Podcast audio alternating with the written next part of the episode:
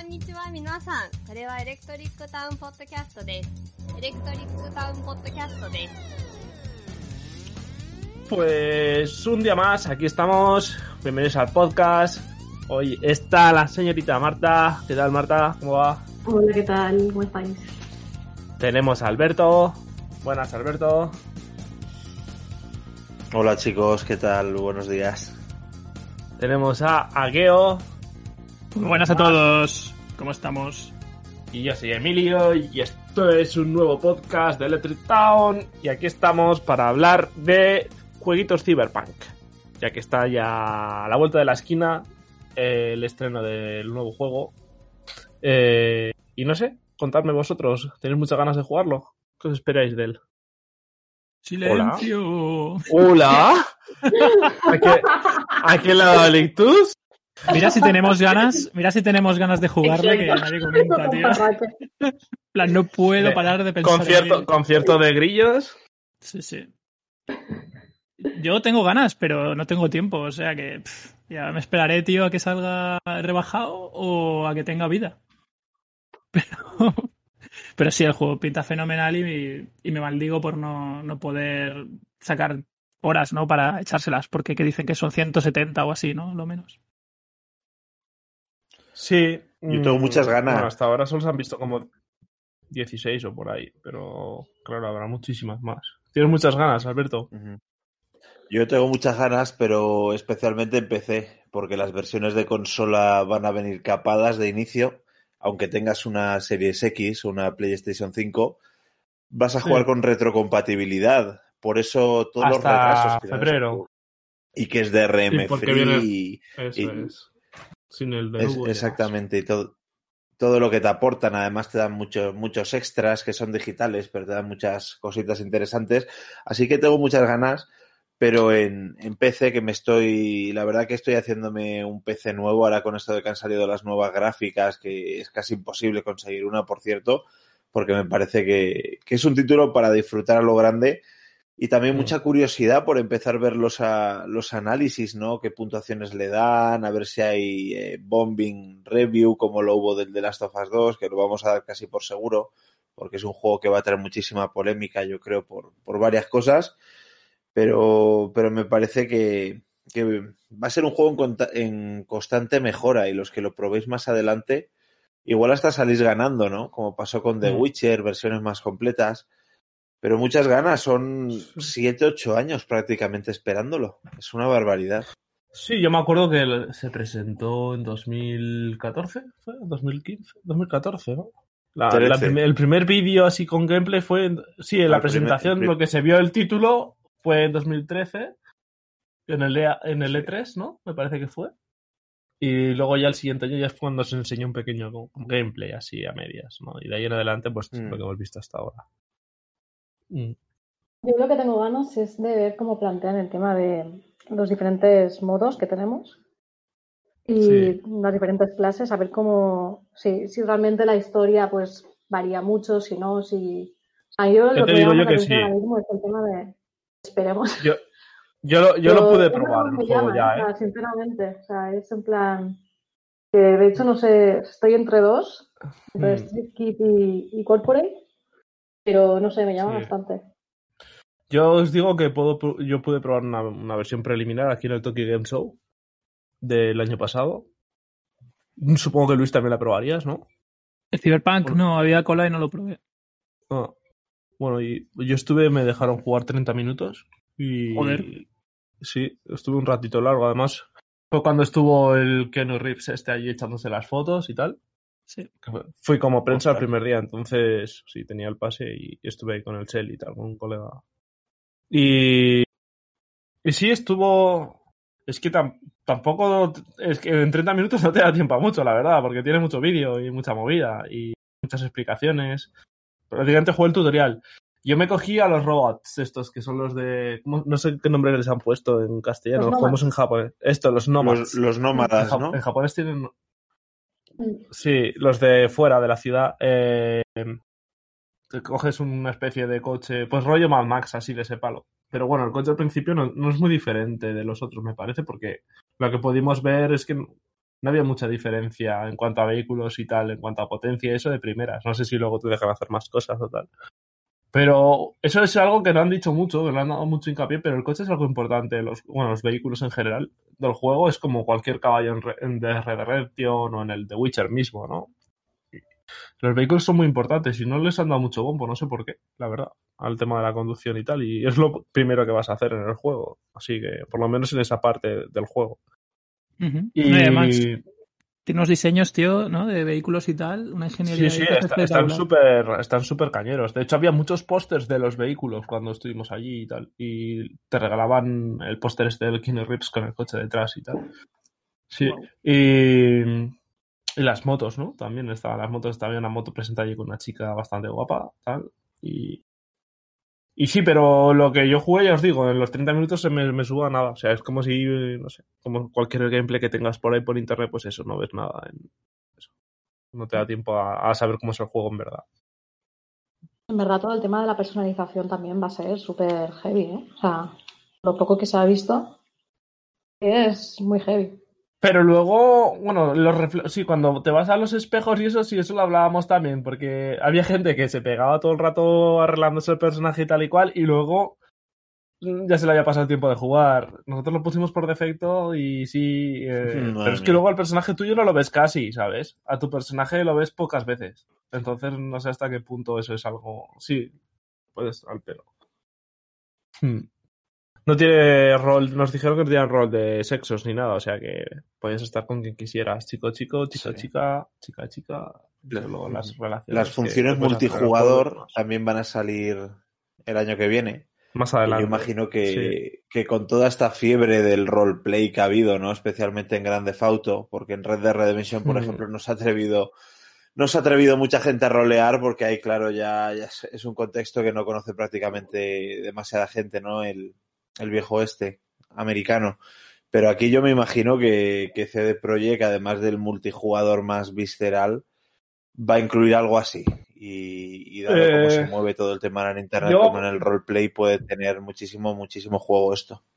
Yo apostaría a que va a salir con una expansión en Xbox y, y Series y en PlayStation 5 saldrán la versión de esas con una expansión o un DLC de pago o alguna cosa de estas, con la primera expansión, casi seguro. Que se presentará a la vez que se presenten las fechas de las versiones de nueva generación. Porque ya se dijo hace un año y medio que estaban ya trabajando en el primer, en el primer DLC o la primera expansión, digamos, no sé cómo lo van a presentar. Porque ya sabéis que estos de CD Projekt cuando hacen un DLC es prácticamente una expansión. Ya sabéis, en The Witcher y demás. Sí. Pero sí, dijeron que ya estaban trabajando eso hace más de un año y medio, ya me acuerdo yo. Entonces, estoy casi seguro que la nueva generación vendrá con ese aliciente de comprarlo ahora en Xbox Series S o en PS5 si no lo tenías antes y te regalamos la expansión. No, a ver, yo por eso motivo de sobras para esperar a Mm. esa Game of the Year, ¿no? Y ya jugarlo con todo el contenido. Sí, güey, bueno, el GOTY, el, el GOTY tardará. ¿eh? Yo creo que era el GOTY de The Witcher. No llegó a ser ni completa, ¿no? Bueno, pues Vale. ya me habré jubilado, tío. Sí. Tendré más tiempo. Pero con lo de- fue con The Witcher, es que no me acuerdo si fue con The Witcher, que luego salió la de Blood and Wine y no venía incluida, ¿no? Me parece. O sea, salió como una versión GOTY y luego la de Blood and Wine venía aparte. O sí, Sí. que venía Blood and Wine, no me acuerdo bien. Creo que aparte. Uf. Mm. Me parece que aparte, sí. No, no estoy seguro del todo, pero creo que viene aparte, Emilio, como dices. Sí. No, Sí. ¿no Oye, tenéis la ¿y qué os sensación parece- que es lo más gordo. eh, Quería decir que es el juego más gordo en mucho tiempo. O sea, ha estado The Last of Us 2, Final Fantasy VII Remake, pero sí que, sí que está como generalizado, sobre todo siendo nueva IP, de que hacía mucho tiempo que no se esperaba algo así. Y Yo- el tema de, como digo, las, reviews va a ser muy. Hay, gente muy asustada, ¿eh? Yo, yo creo que a las dos semanas va a haber una cantidad de, de juegos de segunda mano y, vamos, pero abismal. Hombre, pero porque va a haber mucha distribución y mucha copia, claro. Entonces no, será pero, pero la que la gente no está preparada para jugar ese tipo de juegos. O sea, se le ha dado un bombo. Yo lo he jugado y es duro. O sea, es, es difícil. No, es más heavy que jugar, por ejemplo, un The Witcher de, en cuanto a dureza de aprender a jugar. Y, y una cosa que quería comentaros. Borderlands. Es un juego que, aunque no lo crees, es un juego de nicho. Es un juego muy, muy de nicho. La gente se, se, va, se va a pensar que eso es una aventura de montate y llévame y no. eh. Yo el mayor problema que le veo es justo el tema que teníamos que comentar hoy, ¿no? Lo de los juegos cyberpunk. Es que el género, el cyberpunk en sí mismo ya es un género de nicho. Y no lo atrae todo el mundo. Y Sí, las sí. películas cyberpunk Sí, sí. se han hostiado en cines, tío. Blade Runner 2049, que parecía que iba a ser la rehostia, acabó, Sí, sí. acabó teniendo una facturación, vamos, cubrió costes poco mínimos. a, mí, ¿eh? me, a mí Y- me encantó, ¿eh? Fíjate. Pero sí, a mí también, pero porque somos, somos ese tipo de público. Pero es que el gran público, las masas, la gente que juega, pues eso, a un Vice City, a, las, a los Zelda, a- el Sí. de Witcher, el de Witcher ya era duro también, pero fíjate, aún así tuvo acogida. Pero es que ahora vas Sí, pero el de Witcher el 3 lo tuvieron que adaptar muchísimo al público. eh. ¿Cuánta gente Claro. ha jugado al 1 o al 2? Muy poca. Y, ya, al 2 son para El- que va, el pero al dos- 1, cuando yo jugué al 1 Exacto. no jugaba Eh, ni Dios, pero ni Dios. Y era muy difícil el de controlar, era difícil hasta en PC. El 1 era muy, muy Los- los nicho, controles como eran- dices. sí. Sí, pero es muy que ahora duro te con, ponen el, algo con parecido... la QW, todo. Sí, sí, Joder. sí. Sí, por eso no tuvo ports, ¿no? no El 2 lo sacaron solo para Xbox, me parece, y el 3 ya es como a consolas de cabeza El- y buscando efectivamente que la gente, pues, le, El- sea más fácil jugarlo. Sí, sí, sí del, No, pero- del 2 sí que hubo una, una Pero a ver, versión de Kiro. Es que, de todas formas, la, la apuesta no era tan dura, porque tienes Juego de Tronos, que ha Eh, Ya está recordando. ya ves. Vale. ¿Marta está o se ha caído? Sí, sí, sí. Yo no escucho. Ah, vale, vale. Está escuchando atento. Está ahí. eh. Que, escuchando. que yo decía que, que me fascinaba el mundo de la, de la ciencia ficción y sobre todo este del cyberpunk y dije, vale, voy a intentar leerme las novelas fundacionales de esto. Una era Neuromante de William Gibson y la otra es Un mundo mejor de a- Aldrus... Mira, ¿ves? Este apellido no me acuerdo y no quiero buscarlo en Google para, para entrenar la memoria mejor, pero bueno, en todo caso, que tuve que dejar los dos libros, me parecieron durísimos también. Un montón de términos, de conceptos que es que requieren tener Sí, sí. Eh, cultura, tío. Aquí con los, hay una cosa que son los modificadores biogenéticos que es que cuando te pones a leer los textos que te salen en el, en el juego, te puedes pegar tranquilamente leyendo un texto. Yo qué sé, es que es un puto relato, ¿sabes? Entonces. y Eso no está hecho para un tío que juega al FIFA, ¿sabes lo que te digo? No- Exactamente, exactamente. Y claro, y si quieres mm, saber bien lo que tienes que hacer en el juego, tienes que manejar todos estos conceptos complicados y luego habrá no puedes ir a saco, no, no, no permite ir muy a saco. No puedes. Yo le tengo No miedo a la, la opción de los upgrades estos biónicos que te, pones, ¿no? Las mejoras cyberpunks estas, ¿no? De Sí. un brazo, un ojo, tal. Eh, joder, tío, ahí te puedes perder, ¿no? En, en detalles y cosas que Sí. será Eh, duro. Es lo que te digo, eso al día siguiente no, pero a la semana cuando la gente vea que no tumba y que por más que juegan los matan y que no leen y que no sé qué, la gente va a empezar a vender el juego de segunda mano, pero una barbaridad. Está bien visto. pasar muy- Emilio, yo, yo no había no había leído ni escuchado prácticamente a nadie comentar lo que tú dices, pero tiene mucha lógica y mucho sentido, porque The Witcher, como decís, es una fantasía medieval que encima sale más o menos en una época en la que la gente buscaba mucho una continuación de Skyrim, ¿no? De, del Elder Scrolls. Sí. Entonces lo coge en buena gana. Como dices de dos, yo creo que sí Juego que de se hizo ya... Tronos, sí. de- exacto, Juego de Tronos. Se hizo ya mucho más comercial el 2 y el 3 lo bueno es que también llega un poco, no voy a decir como tapado, pero casi, ¿no? Para el gran público al menos yo creo que no sabía mucho que Pero era se, todavía gast- esta se gastaron de- mucho dinero en publicidad en el 3, ¿eh? Sí, Mucho, mucho. sí, Estuvo pero muy que, presentado no... en varias revistas. en- Sí, pero que la mayoría Sí, no había jugado la saga de, de Sarkovsky, ¿no? De, de Gerald de Rivia. No, Y el Cyberpunk, si te pones a hacer eh, búsqueda o, o documentas un poco, como yo he hecho para, para comentar, te das cuenta que los grandes ex- exponentes del Shock, que género, iba a hablar yo. sí. dos, que es un poco más conocido, exactamente, que ha sido más conocida por la nueva, el nuevo reboot de la saga, pero el- yo creo el realmente potente es el juego del 2000 y luego en console notorio quizá es eh, la saga Snatcher, que es un poco más conocida porque viene de Ko- Kojima, pero no deja totalmente de nicho y, y que muy poca gente ha jugado, ¿no? A día de hoy. Así que es un género que este juego promete ser el, el que lo va a llevar en bandera, porque realmente el resto es muy, muy nicho y, y por desgracia no tan conocido, pero hay grandes, grandes obras, ¿eh? Claro, estaría muy bien que gracias... que además sí que, o sea, aunque sea de nicho, eh, que además también hay la duración, ¿no? O sea, al final eh, Exacto. puede ser un juego que... o sea, otro tema es eh, la de horas dedicadas Mm. y, y es eso, que al final pues o te acabas perdiendo en, en misiones secundarias o también en, en conceptos que, que se escapan o que, o sea, que realmente no es algo fácil. Bueno, que la duración es un factor bastante... Hoy te pasabas sin leer y tal. Es un juego en el que no avanzas. Y, y es que es que y eso la gente se piensa que va a ser como un como un board. Ya, ya veremos. Hay que darle una oportunidad. Yo es un gran juego, ¿eh? o sea, eso sí que es verdad, lo ves, impacta Claro. gráficamente, sistemáticamente, la los que nos gusta el género, tío, yo estoy encantadísimo de que haya salido así y Claro. ojalá lo popularice, pero yo la- el del Call of Duty. Uf, es que el del Witcher. lo del FIFA lo he dicho porque conozco a un chaval, es que no voy a decir el nombre ni nada, pero él en cuanto lo escucha, pues va a saber que hablo de él. Eh, es una persona que se ha pillado la Xbox One X, esta que venía de la edición Cyberpunk y tal, está flipadísimo con el juego, súper hypeado. Y No. lo van a traer. Han hecho un hype increíble Pero- durante muchos años. Entonces lo van a traer y se lo van a comprar, pero luego la gente, los que de verdad entendemos, deberíamos esperarnos y comprarlo de segunda mano. Claro, pero es que yo creo que van a tener ventas Day One el primer día de, de los flipados, ¿no? De, ¡guau, tío, venga, que sale! A ver, tal, el juego que llevan hablando toda la vida. Pero luego la peña que se espera un poco va a decir, pues mira, resulta que el juego es precisamente es un juego que no, no es bondadoso con el jugador y le exige muchísimo y mucha lectura y mucha comprensión, tío. Y al final, a la Sí. peña, me incluyo, a, a mí me gustan mucho los juegos también ya de encefalograma plano, se puede decirse, tío, de tres reglas, cuatro reglas básicas y a jugar y, a- y, y poco más. El. Katana Cero, este que comentamos el otro Los- día. Ya sí. Sí, los juegos de acción, tío, sencillotes, tío, están muy bien, ¿no? Eh, Y los de disparos me gustan mucho, pero, joder, un Cyberpunk gusta de- de- desconectar y acabarlo, ¿sabes? El arcade. Sí, pero es la que me da a mí- arcade.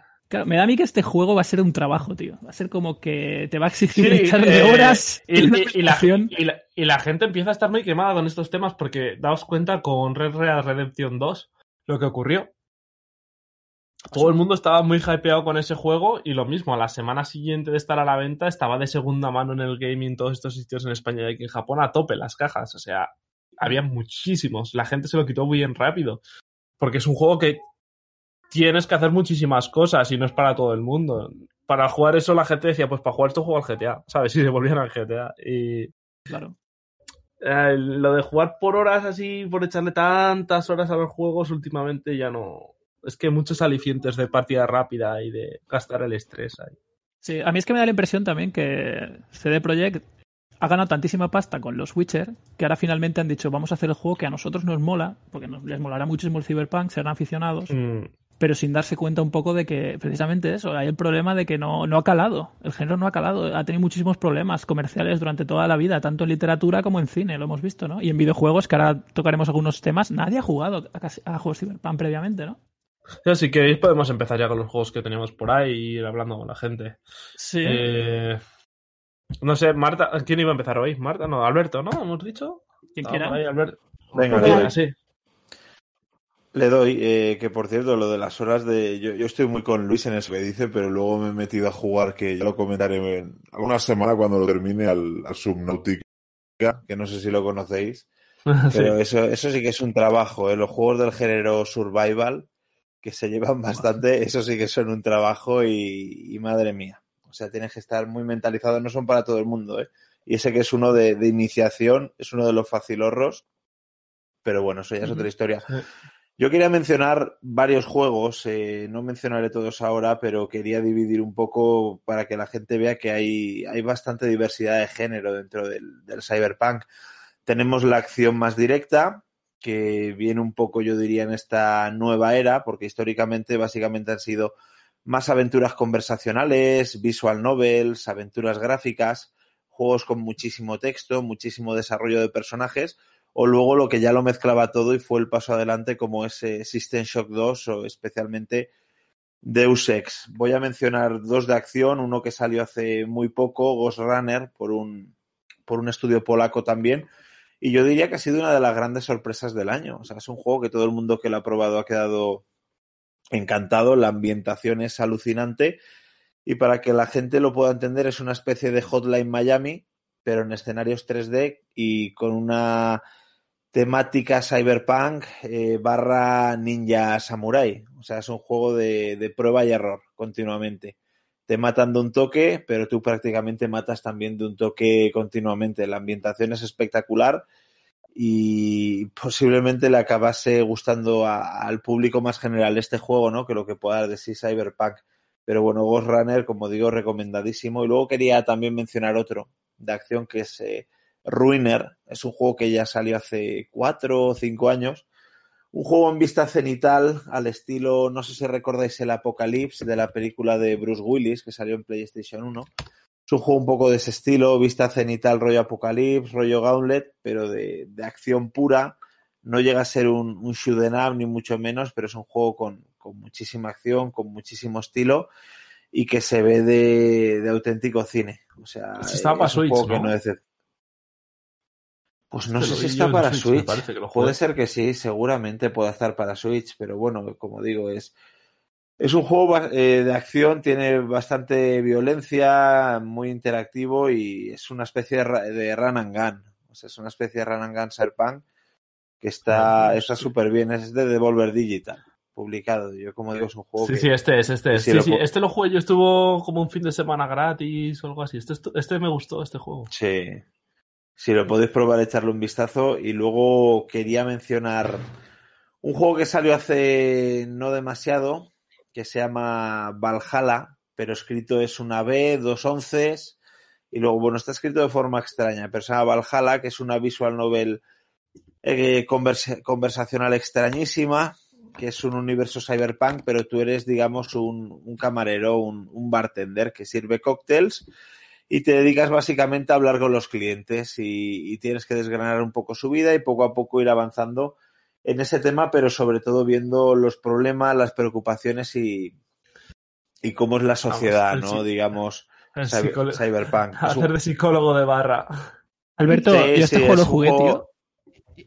Y me pareció un coñazo, tío. me pareció aburrido. No, no, sí. que te sí, van las, si no te me extraña allí a hablar. Era, era una Es chapa, un juego tío. extrañísimo. Sí, no, pero luego ha salido otro juego, el Coffee Talk, que básicamente la copia al sistema. Solo que en vez de ser una barra de bar con cócteles, no es una cafetería. Sí, y es eso, es escuchar la peña. Es hacer de, de barman Ese- y es escuchar que las mierdas de la gente. Sí. Sí, sí, sí. Coffee Talk, Luis, es que es más, yo diría que es más corto, que este Valhalla encima de lo que es, es súper largo para lo que ofrece. Larguísimo. O sea, parece Sí, que sí. Es, un, es un juego muy, muy extenso. Y mira, enlazándolo ya. además no, eh, no tiene doblaje al castellano, ¿eh? No tiene, ¿no? Pero, a ver, es que encima Ah, sí, va, está estaba, en inglés también, está en inglés, vale. vale. estaba, estaba está bastante mal escrito, tío. absolutamente. Yo, yo Estos lo son los de, su, los de Sukeban, ¿no? ¿Son estos, Luis?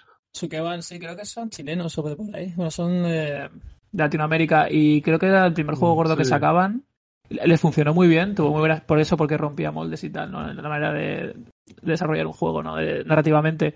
Pero se me hizo, ca- o sea, era, este es duro, este es de los exponentes del cyberpunk duro, cargante Sí, sí. y rancio, que dices, no, no puedo con esta mierda, tío. Pues tiene, o sea, en general la crítica, la crítica muy, muy positiva, pero bueno, yo creo que también se mete a ese juego el que sabe que se va a meter, ¿no? Como, como bien Exacto. comentabas, o sea, ese tipo de juego al final lo juega el que le va a gustar. Y luego, si queréis, podemos hablar de, de Deus Ex, porque yo creo que es la, la obra prima, especialmente el antiguo, pero quería mencionar Mm. antes de, de dar paso Snatcher, que es una aventura, una visual novel, una aventura gráfica, que sale además, es, tiene ya bastantes años a lo tonto, sale en el 88 para, para PC 8801, que de eso sabe bastante Luis, ¿no? Son sistemas, estos microordenadores que, que te gustan bastantes, eh, Mm, para. MSX, ¿no? También MSX2, que bueno, eran sistemas eh, que son, o sea, joyas para Kojima. Kojima se ha movido en ellos muchísimo. Y es un juego que, que se basa un poco en un contexto histórico de que la Guerra Fría no ha acabado. Es más, cuando sale el juego, la Guerra Fría todavía continuaba, ¿no? El- la Unión Soviética, Estados Unidos, y el juego se basa en que, en que ese conflicto todavía existe, se acrecienta en el tiempo, pero ahora hay robots que secuestran humanos y se apropian de, de su aspecto físico, ¿no? Entonces tú eres un, un policía que tiene que investigar en ese sentido qué está ocurriendo y la verdad que, que yo es un juego que recomiendo que, que el que pueda lo pruebe, se puede emular perfectamente, ha salido para muchísimos sistemas, o sea, tenéis versiones en, en PC ya en TurboGrafx, en PlayStation, en Sega Saturn. Hay además un juego que se llama Side Snatcher, que, que es una eh, es un juego súper deforme, ¿no? Por eso el SD es mucho más gracioso, mucho más rolero y tiene además un, uno de los sistemas de combate más curiosos que yo he visto en mi vida, que es un combate por turnos, pero mezclando el FPS, o sea, un first person shooter y un combate por turnos. Pero bueno, lo que es el juego original, el Snatcher se basa muchísimo más en lo conversacional y sería como mezclar Blade Runner, Akira y Terminator. Es un clásico del que podríamos dedicarle incluso un programa por todo lo que es, ¿no? Luego tuvimos incluso ese, ese Polisnauts, que no sé si es muy bien un, una especie de, de, secuela espiritual, pero, pero yo diría que hasta hace no demasiado Snatcher para, para cualquier fan de Blade Runner, junto a la aventura gráfica del mismo. Es un juego de época y, y fantástico, con mucha, mucha personalidad de, del amigo Kojima. Así que nada, eh, básicamente mencionar estos juegos y, y, para que veáis, ¿no? Que hay mucho y mucha calidad, pero por desgracia no todo el mundo ha probado los grandes exponentes del género. Yo quería comentarte, yo es que sí que he jugado al, a estos dos, al Snatchers y al Police y sí. me parecen obras maestras, tío. O sea, no solo de, del Cyberpunk, sino de los videojuegos en general. Es una maravilla. Sí, era sí. cuando Kojima era bueno, tío. De cuando todavía sabía hacer videojuegos. Y, a ver, el único problema, que tampoco es tan grave, ¿no? Quiero decir, pero es que bebía demasiado en el caso de Snatcher de Blade Runner. Al principio es prácticamente clónico, ¿no? Pero luego ya lo lleva mucho por, por sus derroteros, sabe tener su personalidad propia. Eh, los personajes son muy carismáticos. Y Snatch, eh, perdón, y el otro, y el Police Notes, de hecho, era copia de Arma Letal. Por eso es una pareja de policías, uno, uno blanco y otro negro. Y lo único que pasaba es que lo, lo ambientaba en colonias espaciales, tío. Pero también, eh, yo hasta diría que es superior narrativamente y jugablemente al, al Snatcher. Eh, nada, solo decir eso, que me gustaron muchísimo. Los tenía también en la lista de los que quería comentar, pero ya que los has sacado a colación, pues... Coméntalos luego si quieres. Eh, o sea, Expon como... Quiero decir, se notaba aquí ya el amor por el cine, ¿no? De Kojima, que es un poco un cineasta frustrado, yo creo, en cierto sentido, ¿no? Ni mucho menos y, y gracias que se dedicó a los videojuegos, yo creo que, que, que, él ha acabado yendo mucho mejor de lo que le iría, pero tú sí. ves un poco su historia, lees un poco su figura y a mí siempre me ha dado esa sensación de que él es un cineasta frustrado y de que de alguna forma pues en los videojuegos intentó exponer eso, pero que por cierto son juegos.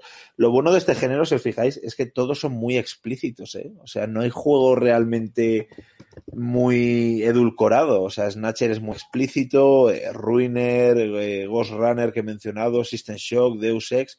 O sea, no son juegos para todo el mundo en ese sentido. Vas a tener historias muy crudas, vas a ver sexo, vas a ver gore, violencia, sangre, situaciones sociedades completamente rotas, o sea, niveles de jerarquía que aquí se va a ver, ¿no? Con los Corpo, los Noma, los Street Boys en, en 2077, de que por cierto el juego está inspirado en, en, un juego de tablero de Mike Pondsmith, con el que yo estuve en, en Game Lab en 2017, que ahí fue donde conocí a Luis, por cierto, que tú no te acordabas que estuvo allí.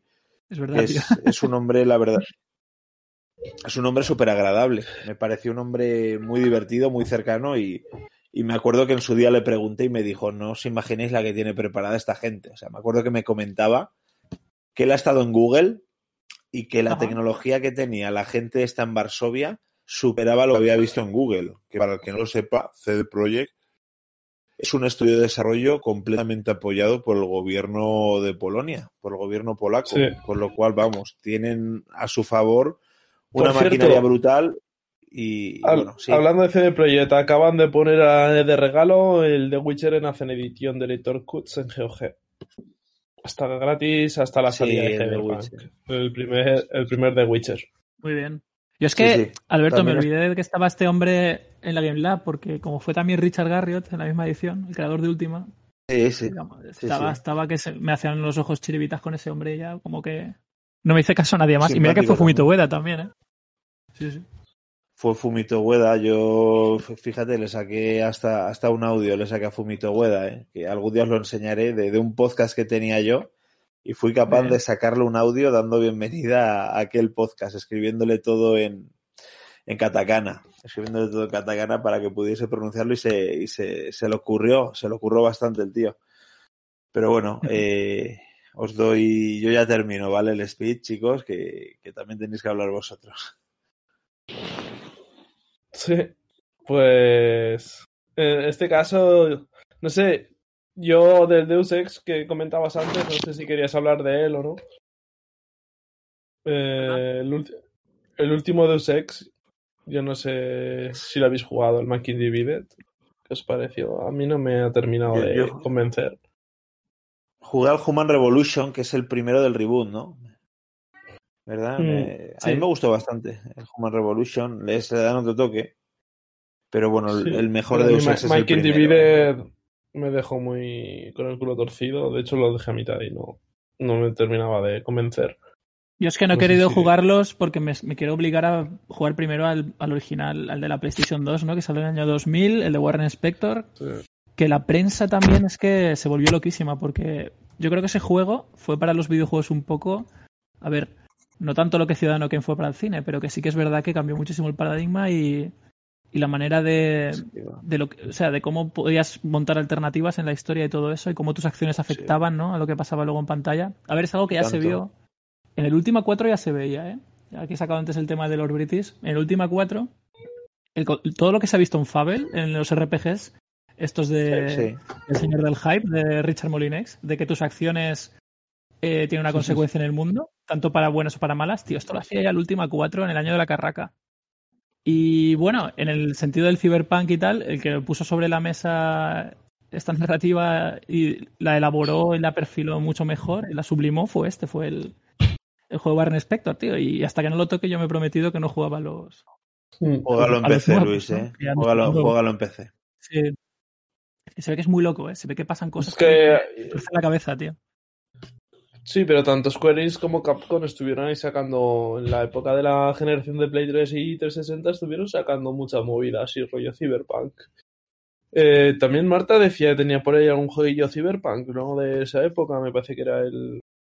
Sí, el, por ejemplo, el Remember Me. A ver, que tampoco es que haya sido un juego que, que haya calado mucho. O sea, es un juego Pero que, que pasó bastante todo lo- desapercibido. Todos los Cyberpunk que estamos hablando, ninguno ha calado mucho, eh, tampoco te preocupes. Sí, pero bueno, el, el Deus, o sea, sí que por ejemplo ha sido de los más de los más conocidos. Pero sí que hay muchos otros que, que yo que sé, han quedado bastante pues, olvidados. También, por ejemplo, el Blade Runner que comentaba Alberto al principio, pues también es un clasicazo y que también es de los más recordados. Pero si le quitas eh, Blade Runner y, y el Deus, poca cosa te queda.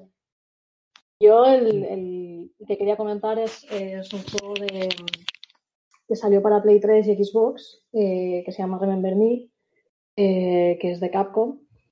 Bueno, eh, básicamente tiene un poco el, el típico, el típico argumento de bueno, corporación malvada, ¿no? que, que se ha adueñado de, de los recuerdos de, de nuestra protagonista.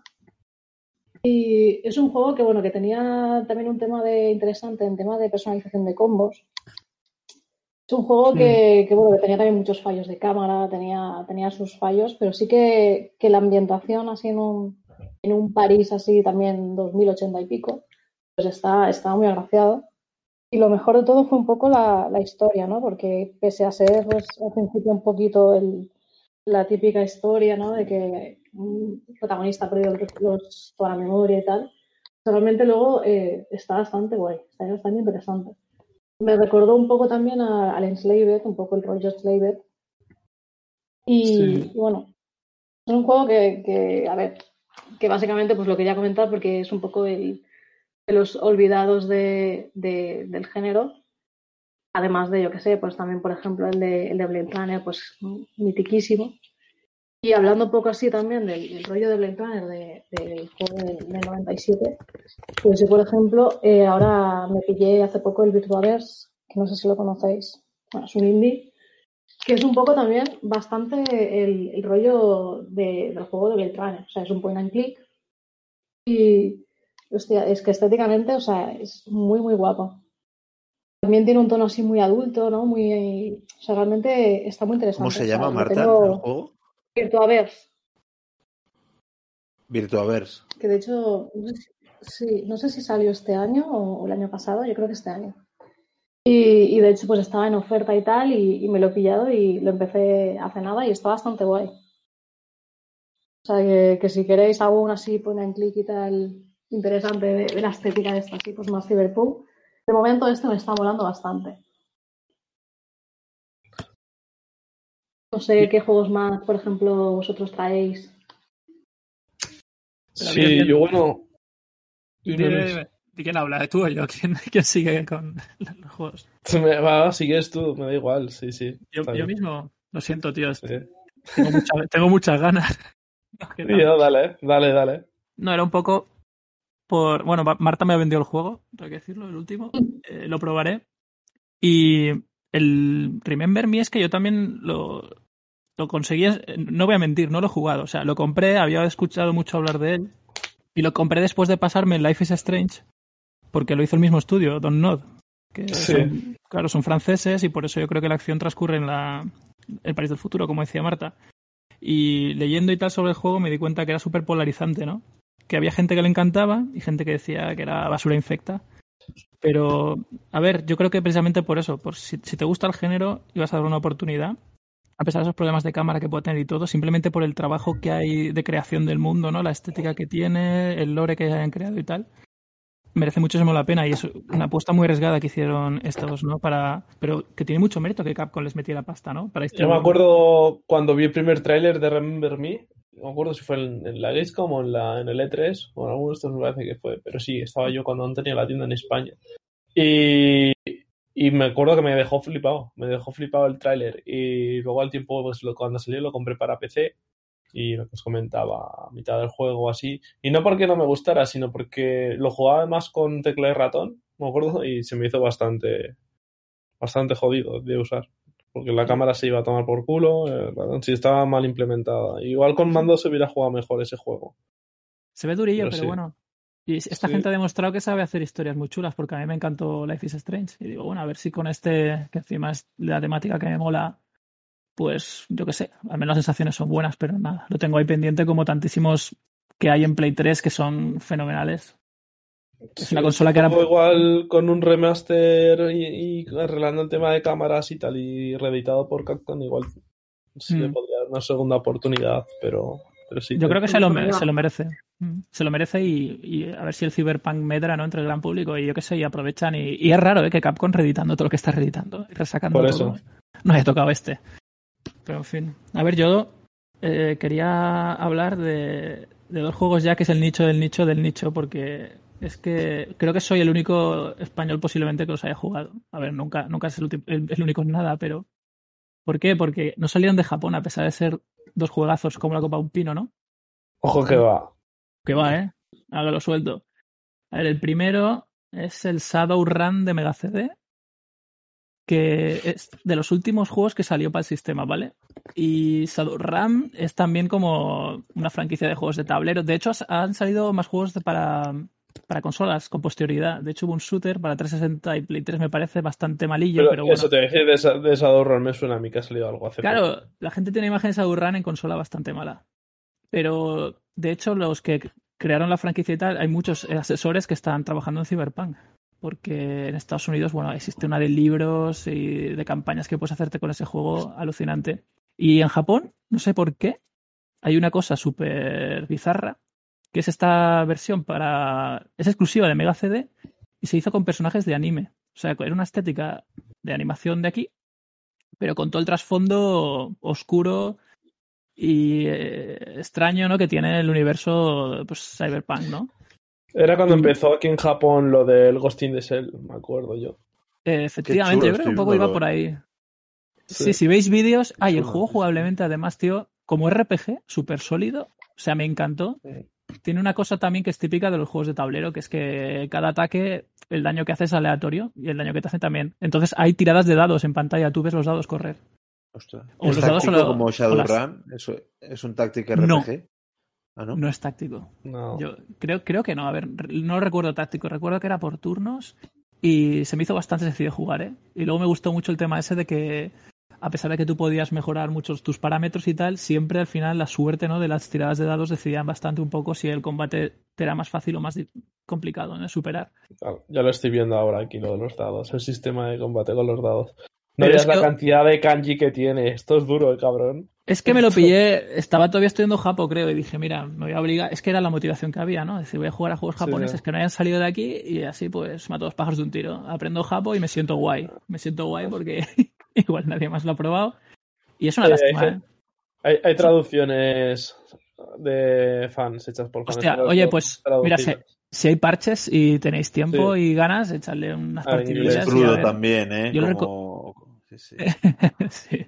Sí, es que son no, está. Claro, no está la cosa ahora para. Los juegos Cyberpunk, el protagonista se llama Rokudo, ¿no? Sí, pero bueno. que veo que, que el gore, el gore está, está al orden del día en este juego también, ¿eh?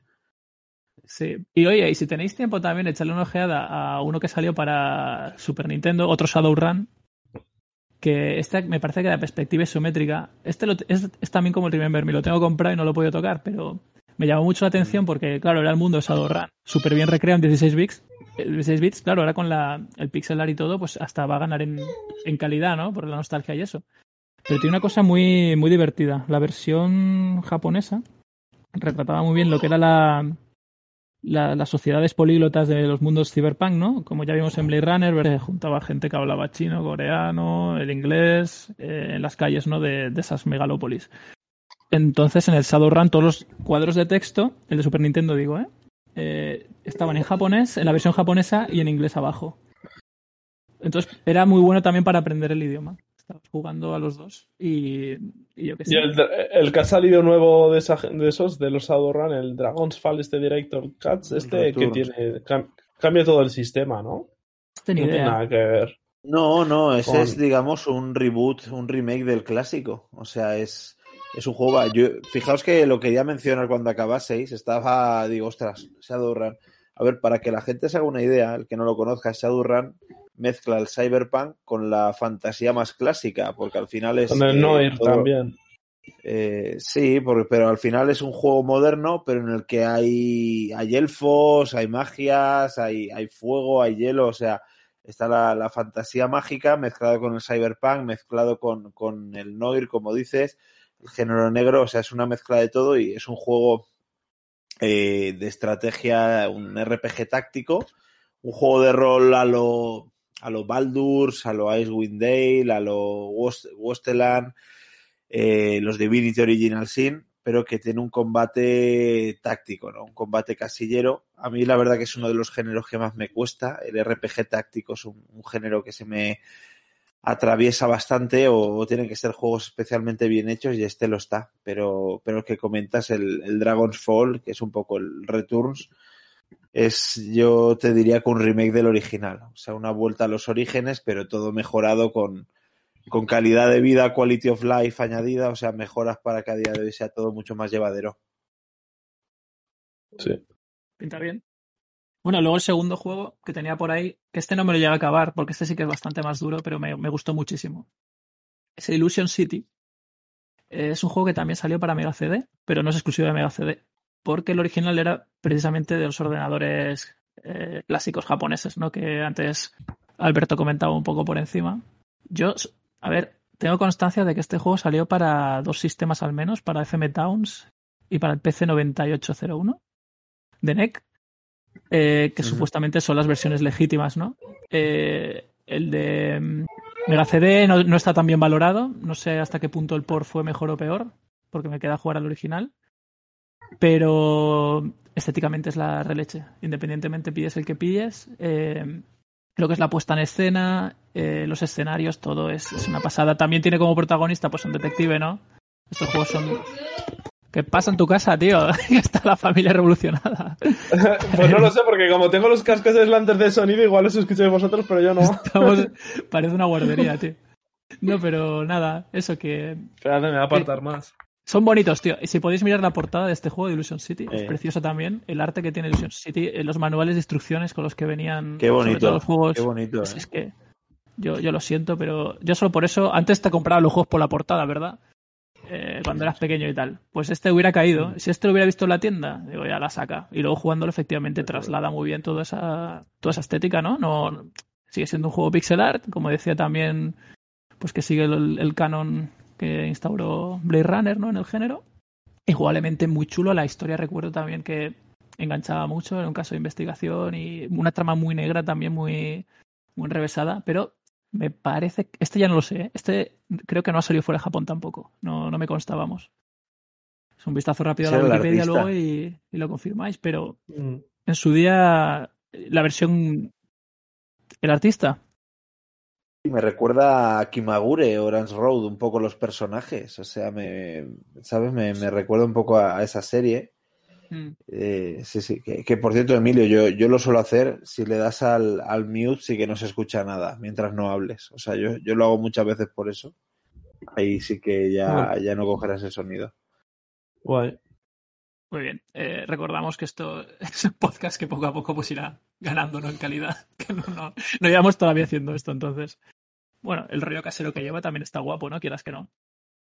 Eh, pues eso. No tengo más comentarios más allá de que recomendar también que la gente juega Polisnotes muchísimo. Eh, me sigue pareciendo mejor que Snatcher.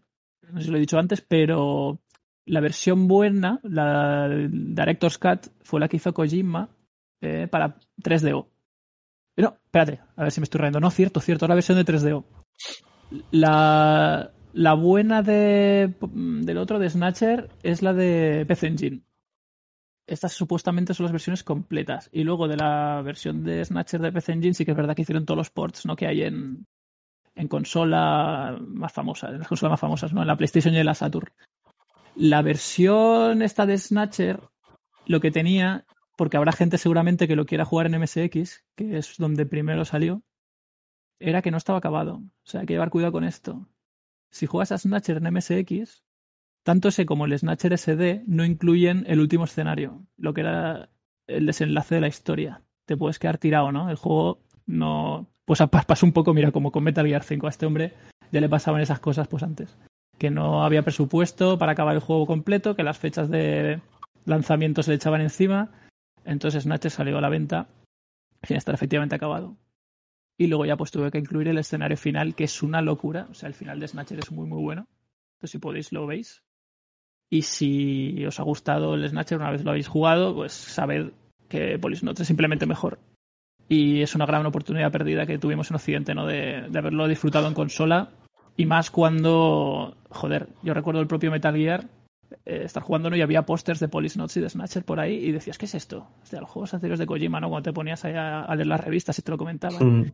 Y Snatcher, bueno, sí que llegó a salir en, en Mega CD, en Occidente, pero Police Notes es como el gran olvidado, no se sabe muy bien por qué, pero que yo creo que a día de hoy sí también hay un parche ya, se puede jugar en inglés perfectamente.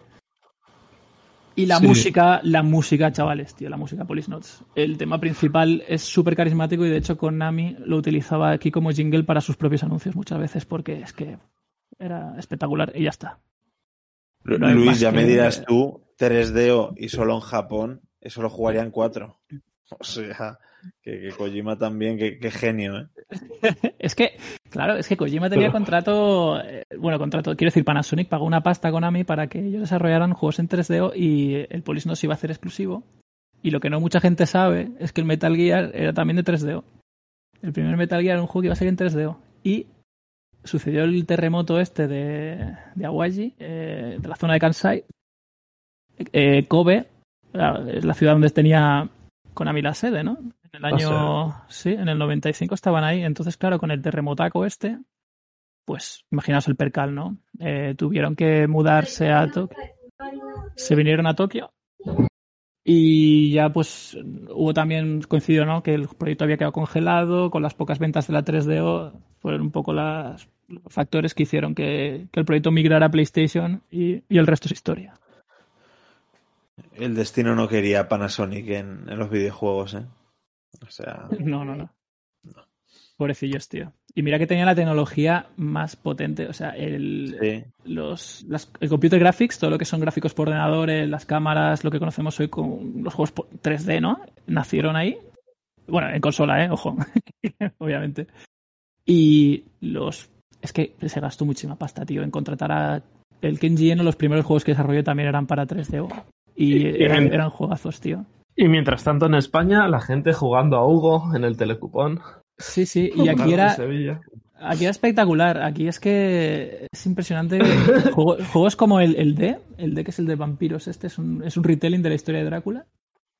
Eh, luego ya Mm. también, pues, el mismo Kenji Eno para 3DO hizo el Enemy Zero, hizo juegazos, tío. Y eran los, los exponentes principales del 3D. Y estaba todo el mundo con unas estaciones de desarrollo Silicon Graphics que valían millones y millones de yenes eran muchísimas y con eso hacían los juegos, tío. Y, y, bueno, pues Kojima tendría las suyas, en Square tenían las suyas también y de ahí salieron pues luego los Final Fantasy y tal.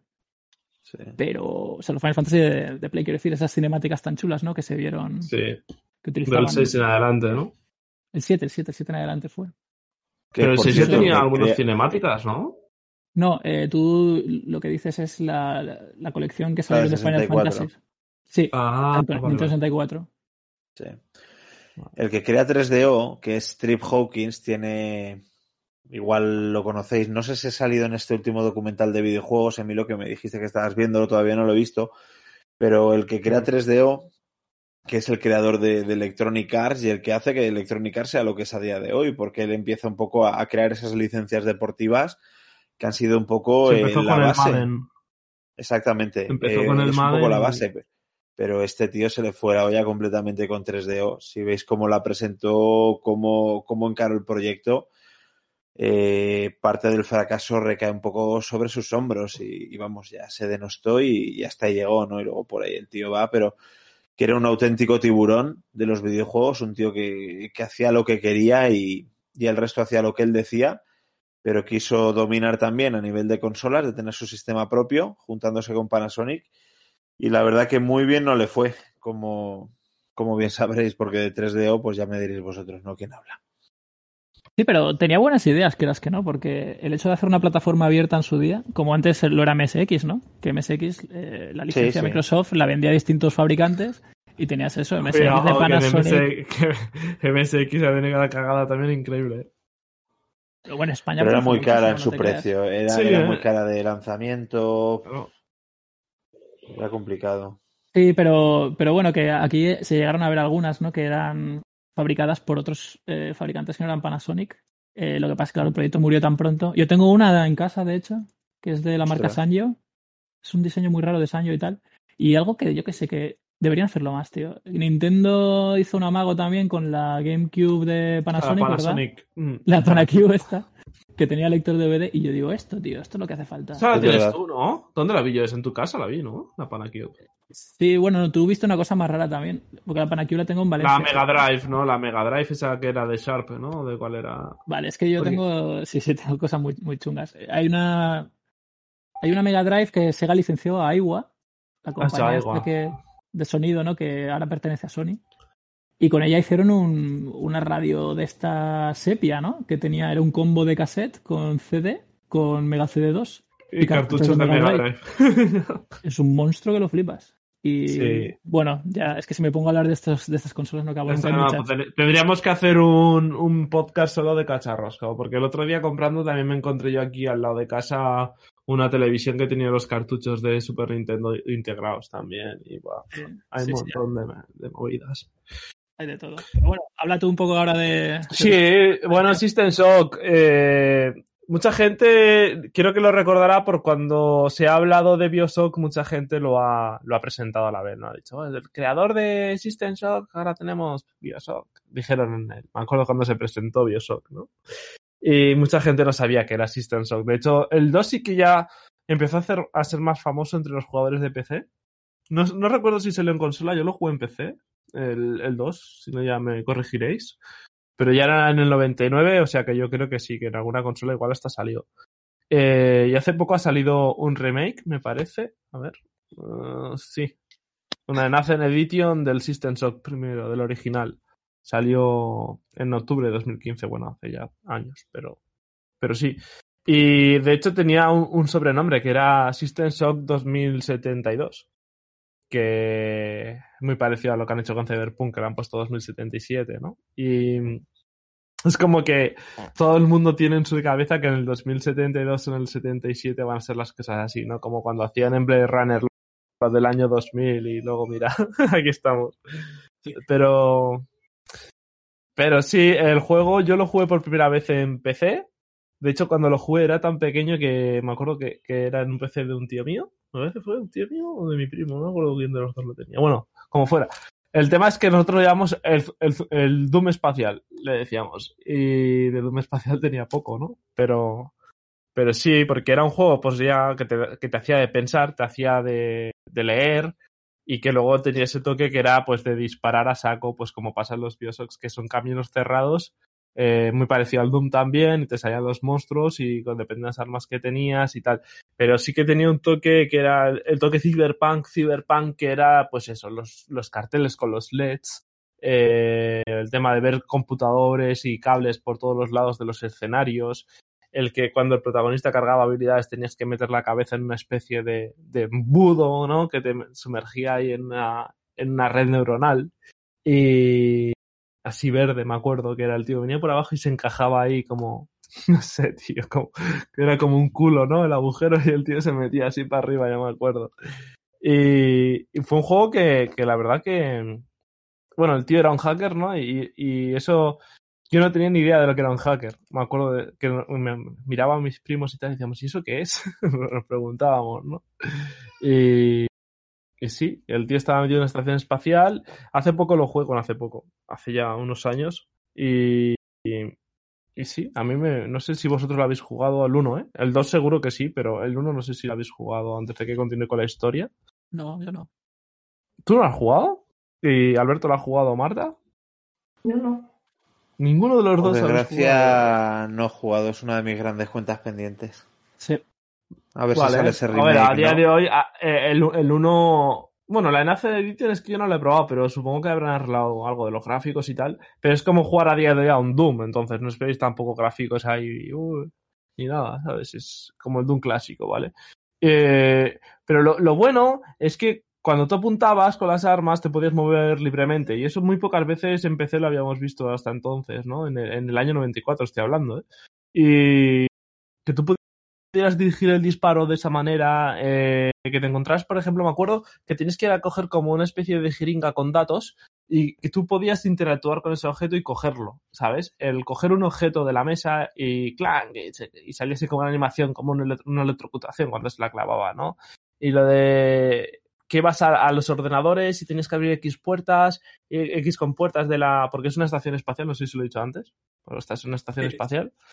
Y, bueno, pues tendrías que meter al ordenador y se habían como pequeños minijuegos dentro del ordenador. Y no sé, el HUD también, ¿no? Eh, que tenías que inclinarte hacia, izquierda o derecha para ver, el, para ver todo completamente el HUD, porque si no era como que se, como que se minimizaba, como si tú tu casco, o tu- bueno, no era un casco, era más como la visión, ¿no? Del hombre, eran, creo que eran como unos ojos biónicos o algo así, la verdad es que no me acuerdo bien ya. Pero sí que para ver, por ejemplo, bien todo el HUD tenías que mirar o mucho a la izquierda o mucho a la derecha, ¿no? Y cosas así, como inclinarte. Y no sé, me acuerdo que te podías meter por los, por los tubos, ¿no? De los sitios y tal. Tampoco voy a hacer mucho spoiler ahí porque te un monstruo. Me recordó mucho al juego hace poco que jugué al Alien Isolation. No sé si lo habéis jugado, el Alien Isolation. Sí, sí. Y eh, era, pues, a ver, Isolation pues tiene unos gráficos que te cagas y todo, ¿no? Pero el, el estar en la nave y el tema de cables, computadores, tal, está muy, muy de ese palo, es muy de ese rollo. Y bueno, este juego se hizo famoso bastante en la gente de PC. Ya os digo, yo era súper pequeño, yo tenía 7, 8 años cuando lo jugué, o, o igual un poco más, pero no, 7, 8 años tenía. Y fijaos que salió en el, en el, ver, espera, lo tenía por aquí apuntado antes, en el, el 26 de marzo del 94. Esto a Luis ya le pilló ya con la mili hecha, pero a nosotros los demás... Estaba haciendo la comunión, tío, que no soy tan viejo. Cabrón. Pero, pues sí, pues seguro que algún amigo tuyo que fuera muy, muy flipado de los PC, seguro que se lo compró. Porque lo vendían, yo me acuerdo que hasta la tienda de mi pueblo lo vendían ese juego. Y Sí, un amigo mío que le, le llamábamos el jugoso. el jugoso, ¿por qué? Porque se juega todo. Sí. No salía de casa, y, tío. Y el, bueno, fue en la época del Diablo también, creo que es la vez, ¿no? El primer Diablo. Hace fue, 94, Sí. 95 también por ahí. Parece que sí, sí, sí.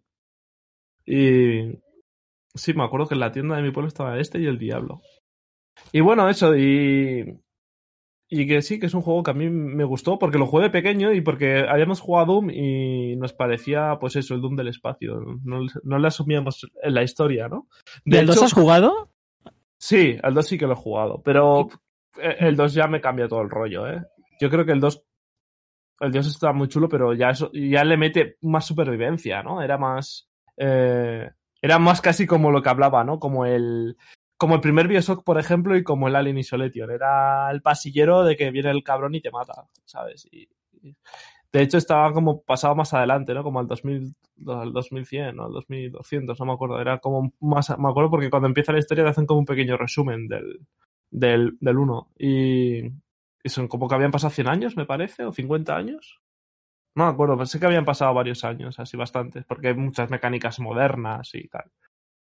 Y, y se parece muchísimo a Bioshock, al primero. La verdad es que se parece muchísimo. Mm. Y no sé si tenéis preguntas de él o, o eso. Pero vamos, que, que sí, pues eso, tenías que hacer cosas de hackeo, cosas que se copiaron luego en Bioshock. Por ejemplo, en Bioshock tienes lo de las tuberías, no sé si os acordáis del minijuego de las tuberías. Sí, sí, sí. Sí, sí. Pues este en, en System Shock hay un, hay un juego que es lo mismo pero con cables. Y no sé, tiene. La, la claro, es que es el muy buena, ¿verdad, Emilio? Sí, eh, el juego yo ya lo jugué de más mayor, lo que os decía, y una vez lo jugué de más mayor dices, hostia, es que el juego es bueno, tío, ¿sabes? Tanto el 1 como el 2. Eh, yo a mí la historia, lo que os digo, me gustaba más el 1 porque lo juegas más tranquilo y tal. En el 2, como le metieron lo del rollo Survivor, pues sí, está chulo y ya pues más gráficos y más tal. Pero ya es lo que hablábamos también del rollo de lo que pasa con Cyberpunk. ¿eh? Tienes que estar muy, muy atento al, a la historia, a lo que te dicen, a hace media hora que ha pasado monstruo por aquí, ¿no? Y bueno, monstruo, tiene otro nombre, pero bueno. Hace media hora que ha pasado el cibermódulo por aquí. Y tú ibas y decías, bueno, pues si sé que hace media hora ha pasado y que pasa cada hora, solo tengo 30 minutos para ir a tal sitio y tal. Eh, eso es lo que hablaba en Cyberpunk. Mucha gente esas cosas no las van a leer y van a querer ir a saco a un sitio y los van a barrer, ¿sabes? Y en este juego te obligaba mucho, pues, pues eso, a, a, a pensar, ¿no? Y a conseguir las, las unidades de mejora, a mejorar antes de llegar a un sitio. Eh, no sé. A, ir, por ejemplo, con las suficientes ganzúas para abrir las, las, estaciones de hackeo y no quedarte sin ganzúas, que eso me pasa a mí, que en creo que también pusieron algo de eso, ¿no? no. Ah, no, eso era en el Skyrim, perdón. Me pasaba a mí con las ganzúas también, que iba con las putas ganzúas. No me acordé del juego. Sí, pero lo de las ganzúas era un puto coñazo. Ya, porque tenías que entrar y hackear muchos, muchos objetos y muchos cofres con las ganzúas. Y como llegaras hasta un sitio y te quedaras sin ganzúas y supieras que no tienes, o sea, que no puedes volver atrás, estabas muerto ya y tenías que volver a empezar. Tenías cosas muy, muy jodidas. Y, y luego las armas alienígenas que están saliendo aquí ahora que estaban rotísimas. Esas putas armas eran, cuando conseguías una de esas ya no las cambiabas en todo el juego. Y no sé, no sé si vosotros tenéis más referentes así, o si luego, después de con el hype que tuvieron estos juegos, jugasteis a Bioshock el primero, no sé.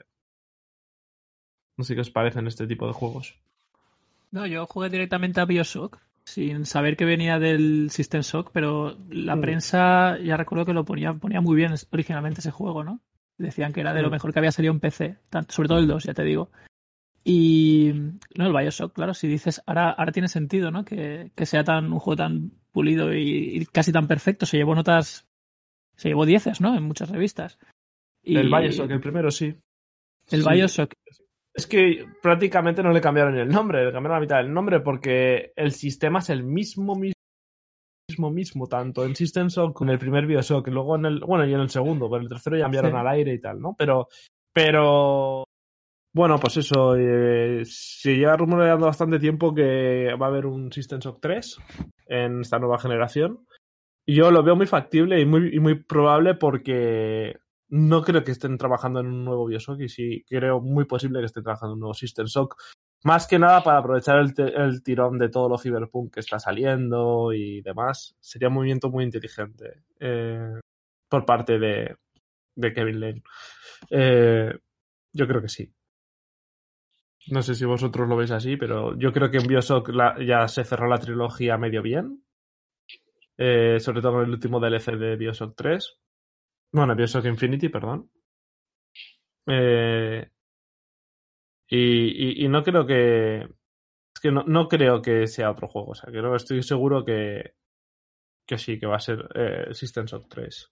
Sería un puntazo. Y también sería un puntazo que hicieran remakes y ponerlos para consola, ¿no? Dices que el segundo sí Eh, un poco, pero... No, eh, el primero, el primero. Ah, es el primero, vale, perdona. Sí, sí, sí, el segundo no. El segundo no. Estaría bien que lo, que lo rehicieran. Sí, yo lo- sé que, que 2K estaba. Está trabajando en un juego con Kevin Levin. Entonces. Es que es muy raro de que el. Porque no recuerdo si. Creo que en el 2 sí que se fue Kevin Levin. No, no está hecho por él. Y luego en, en Infinite sí. Entonces. Sí, yo creo que sería difícil ¿eh? que, que lo volviesen a, a clavar. Claro, porque no creo. no Con el tercero Sí. ya es que, o sea, fue brutal. Y Sí, pero el- el 2 fue costaría porque. mucho- Costaría muchísimo, no sé, ¿eh? Mm. ojalá, pero tampoco lo veo. Mm, Yo es que sé que el 2 le salió mal, ¿eh? Eh, Le hizo otro pavo y no, no, no salió muy bueno. A mí me gustó personalmente, pero, pero de notas y eso no salió muy bueno. ¿no? A la ¿no?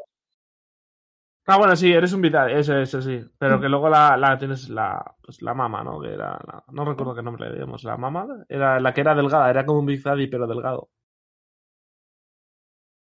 Que era, que salía en Bioshock 2. ¿Cómo se llamaba? No me acuerdo cómo se llamaba. la- que era como un Big Daddy, pero era la mama, ¿no? Y que era delgado, así, se movía así como el. ¿Cómo se llama este de Metal Gear de la máscara?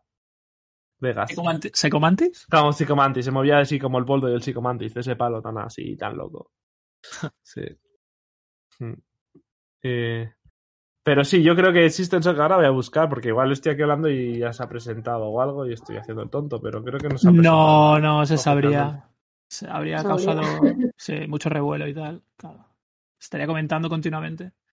Ahí por ahí en Google sí que pone oficial gameplay trailer, no sé qué, pero no creo que sea real. Habrá mucho fake, sí, claro. O mucho mod que lo hayan llamado 3 también los fans, vete a saber. Hmm. Bueno, hay un pero- remake para el original, pero que pone que Sí, el del en año- 2020, pero eso no tengo yo muy Ah, claro. ¿del original? No, yo Sí, del sí. original. Hombre, a ver, cuidado. Cuidado, que pueden hacer un reboot y volverlo a sacar, porque el primero, ya os digo, que a mí el, pr- el primero me gustó más que el segundo, aunque el segundo sea más famoso, ¿eh? Cuidado que igual tiran por ahí, como han hecho con el Prey y con alguno más. Mm. No, Tiene no- página en no Steam y todo, ¿eh? por, por eso. O sea, El, re- el remake nuevo. Sí, sí, se ve bastante bien, ¿eh? La verdad, se ve bastante bien. Sería un puntazo, ¿eh? Yo creo que el Pero a mí no- 3 a mí- sí a mí no me causaría, sale. muchísimo, causaría muchísimo revuelo. Sí, sí que sale, tú, pon, tú ponlo y sale en Steam. Es de Night, Night Ah, me sale remaster, remastered. Me sale remastered demo. Una demo de un remaster. Una demo de un remaster me sale a mí en Steam del System Shock. ¿Es ese? Ahora te lo paso, System ¿vale? Shock Remastered demo. Es que me sale en japonés. El Backer, Backer Kit. Backer Kit Studio. Ah, sí, ese, ese pone remaster. Es un remaster. No es un remake. Pues será un remaster de un remaster. A ver. No, ni lo había visto. Ah, bueno, pero pues bueno, sí, un- pues sí, un pues remaster sí. de algo del 94 es un remake prácticamente. O sea, Sí, tienes que cambiar todo. sí, ahora voy a ver el vídeo, a ver. Mm. A ver si Bueno, me acuerdo de. Pero sí, bueno, eso, le voy a quitar el sonido. Ah, pues sí, sí, sí, es como. Es como. Sí, le han arreglado los gráficos y eso, alguna cosita así. Sí, pero bueno, si te fijas, los pasillos y todo es todo del original. Eh, sí, está cañero, está cañero. Sí, sí, me acuerdo de todo, además ahora que lo estoy viendo. ¿Ves? Eh, ahí se mete un calambrazo, esos calambrazos que se ven. Sí, bueno, no os voy a meter más spoilers, pero sí, pues sí, pues guay. ¿Y cuándo pone? No, no tiene fecha, ¿no? Pone que este año, pero no tiene fecha de momento. Eh, en Japón ni siquiera me salía en la página oficial, sale aquí en lo que me ha mandado él. Cuando, cuando caiga el remastered, yo al menos el, el System Shock el primero me molaría probarlo. Sí, Sí, no, eh, el- el- el- si lo veis es todo lo mismo. Le han arreglado el HUD ahora que ya no hace falta asomarte a los lados y tal, pero sí, es lo mismo, es el mismo sistema. Muy parecido al Alien Isolation y... No, pero de hecho, hoy hemos tocado un huevo de juegos que los gafapastas gamers, para llamarse como tales, deberían tocar al menos una vez en su vida, ¿no? El Deus Ex este, el System Shock y, bueno, yo he puesto el Police Que es que Sí, por ejemplo, gente- Mm.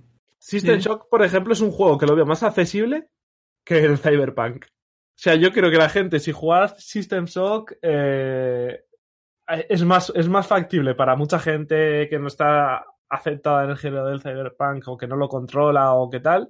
Es un juego que se hace más fácil de jugar que el propio Cyberpunk 2077, ya lo veréis.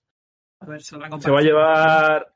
Sí, se va, se va a llevar mucha gente un chasco, eh. Y... Yo no, yo no sería tan pesimista, ¿eh? Yo creo que, que va a gustar, ¿eh? A mí me da la sensación de que hay persecuciones, hay mucha acción, ¿eh? O sea, en CD Projekt no son tontos. Yo creo que, Sí, no, que a ver, que gustar va a gustar y la acción, eso sí.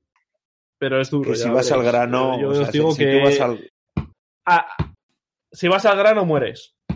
Acuérdate. Es que te lo he dicho. Si vas al grano, si vas muy a saco, en- entras a los sitios sin mirar, sin preparar, sin, sin muchas mejoras, si. vais a- va a morir mucho la peña y en cuanto mueran cuatro o cinco veces son de apagar y me voy al FIFA. Bueno, eso ya, que, que por cierto, Luis, había que mencionar, porque encima es de, de valencianos, como tú y yo, eh, Red Strings Club, que también es un- Oh. una aventura Sí. es una aventura cyberpunk. Yo creo que, que había que mencionarlo, sí o sí. Qué, al menos qué vergüenza. Sí, sí, qué vergüenza no haberlo dicho, tío, pero es verdad. Es No, no, vergüenza ver- me vergüenza. ninguna porque No, se ha lo- dicho. Entonces ya está ahí. Sí, O sea, pero lo de siempre. me- Cuando vas buscando un sitio, tío, y te das la vuelta por el- todo el mundo si hace falta para encontrarlo y luego lo tienes en casa, ¿no? Eh, al lado, quiero decir. El yo creo típico, que es uno de los típico ejemplo que el enemigo final. Eh, sí, sí, sí. Ha tenido unas críticas también espectaculares. O sea, es un juego además cortito, un montón de minijuegos, ¿no? Puestos juntos estética Cyberpunk. Tiene cosillas del Valhalla este que comentabas antes. Sí, sí, Pero por el tema de... de- son tres en honor a historias, ¿no? Alba. Sí, sí. Pero te- lo tiene todo, ¿eh? Gráficos, música, eh, lo- la jugabilidad muy chula y, y nada. Un, un honor que se haya hecho en Valencia, la verdad. Tiene la historia del Alba, hacker, la de... Os quería decir que ella es muy fan de Transistor. Uh, No sé si lo habéis jugado, es muy cyberpunk Muy ese chulo. juego. Sí. sí, sí, sí. Y, y no lo quería dejar pasar por alto porque es un juego que a ella le gusta mucho. Y como su cumple, pues eso. Felicidades. Felicidades. Eh, y sí, si queréis pues, seguir hablando. Pero que sepáis que Transistor es un juegazo, rollo cyberpunk, muy, muy tocho. Mm. No, a ver, yo, yo iría cerrando ya, la verdad. Simplemente si queréis comentar alguna serie o algo que hayáis- os hayáis leído que queréis recomendar, ¿no? Yo sé que Alberto Sí. está muy, muy picado con Cobra Kai. Lo comentó en el último podcast. ¿Te lo has Sí, acabado ya? Sí, sí, me la acabé ese mismo sábado y, y aluciné. O sea, me encantó. Sale ya en enero la tercera temporada y el final me parece alucinante. O sea, es un... Yo lo sufrí, ¿eh? Que en una serie así pienses que vas a sufrir en algún momento. No digo nada, porque evidentemente no vas a decirlo, pero lo pasé realmente mal, ¿eh? Con el final de la segunda temporada y la serie es un espectáculo. O sea, la serie mejora. Yo creo que la interpretación es brutal y, y te dice Pues- mucho de, de- de la mafia que es el sistema de actores, ¿no? De, de Hollywood, porque gracias a las series estamos viendo a muchísimos actores de una calidad enorme y que estaban en el ostracismo, ¿no? Como es el caso de estos chavales que hicieron su papel, se quedaron encasillados en ello y lo único que habíamos visto de esta gente era hacer un cameo en cómo conocía a vuestra madre. O sea, Ujú. a Johnny Lawrence y a, y a Daniel LaRusso. Bueno, Es- era es productor que- de cine, ¿eh? El, Sí, el pero mismo bueno. que produce la serie. O sea, Sí, tampoco- sí, eso es cierto. No, no me digan, ¿eh? No, no, están, no están pasando hambre. No, es, es cierto que, que no están doblando videojuegos como Mark Hamill, ¿no? Que se hacía mucho la, Sí. la bromita en su día. Eh, pero De todas maneras, la temporada 1 y la 2 estaban financiadas por YouTube. eh. O sea, fue de- con lo que YouTube quería hacer su propio Netflix, que era lo de YouTube Originals. Yo, de hecho, había hace dos años ya la segunda temporada y ahora sí que ha sido cuando YouTube la canceló que Netflix compró los derechos. Y, y la tercera temporada sí que yo creo que va a ser la que más pasta está invertida porque la paga Netflix. Entonces, es posible que, que ahí realmente es cuando se vea ya un, pues más, más medios, ¿no? Y más despegue y tal. sí, hay, un- hay una cuarta confirmada y todo. O sea, Sí, el 5-5, o sea, confirmó que acabará en la quinta temporada, lo dijo el, el protagonista. A ver, es que sin, Y- sin- sin- sin entrar en spoilers, eh, Sí. por no tener tanto presupuesto, claro, echas en escena más escenas de acción, ¿no? Dices, joder, qué lástima que siendo la Mm. historia de dos doyos, tío, que no haya las hostias y no haya escenas ahí de peleas guapas, como no ves hasta muy bien avanzada la serie. Que claro, cuando ya lo Sí. tienes en pantalla lo disfrutas más por la escasez. El año pasado estuvieron aquí en Tokio y bueno, han grabado en Okinawa la, la siguiente temporada. Entonces, Ahí se va a ver la pasta. escalas, estuvo todo el equipo aquí en Tokio porque me acuerdo que, bueno, pues donde yo trabajaba antes se fueron a comer un día y no sé qué. Yo no estaba ya trabajando allí ni nada, pero sí fotos y demás. Y, y sí, o sea que yo creo que en Okinawa habrán grabado cosas muy chulas. Porque hay doyos muy guapos antiguos y así rollo de museo que se han conservado bien y que han pedido permisos para grabar allí y todo. Y buah, seguramente esté muy chula de ver. Va a molar y seguramente Sí. inicie de nuevo la, la moda por el karate de, de Okinawa, ¿no? Mucha gente que viajará allí y se apuntará Buah, a cursos en intensivos. Okinawa hay mogollón de doyos, ¿eh? Eso es algo... Sí, es una cosa muy rara, tío. Que Sí. yo también tenía, me saqué el carnet de conducir allí, tío, y al lado de la autoescuela vi un doyo y dices, joder. Sí. ¿Eso dónde? También hay En muchos Okinawa. americanos. Es que... Sí, sí. ¿Y te sacaste Okinawa, el claro, por carnet los ahí, americanos Luis? también. Sí, es una historia larga, pero he ido dos veces. Para Me poder saco- alquilar un coche, ¿no? Me saco el carnet aquí y ya voy y alquilo el coche directamente. Bueno, ya, ya lo contaré otro día, pero eh, básicamente, bueno, he tenido que ir varias veces, además, sí. dos o tres. Pero sí, no, la próxima ya iré para karate, tío. Y me sacaré carne de taxista o carne de grúa, yo qué sé. Ah, para- que hacer la broma, el- tío. El cinturón negro. No, no, ni de coña. Sí. Ojalá. ¿Cuál es el arte No, marcial que más se Japón- practica allí en Tokio? Eh, El sofá. El sofá. ah, no, entre extranjeros triunfa un huevo el Aikido, tío. Yo no sé si es por Steven Seagal o qué, pero. Es verdad, cuenta la historia del dojo de la hija de Steven Seagal, que el otro día mi padre me estaba hablando de, de que había visto un documental de Steven Seagal que salía ahí con la mujer que hablaba en español y tal, la ex mujer. Bueno, lo Y le dije, Luis la conoce persona. Sí, a ver, es que hay mucho que contar de esto, pero yo uno de los motivos por los que fui a Osaka a vivir una temporada era porque quería apuntarme al dojo de Steven Seagal. Porque él fue maestro de allí. Él tuvo su dojo, se casó con una japonesa que era eh, la hija de, de un eh, Aikidoka, se llama, el profesor ¿no? de, de Aikido.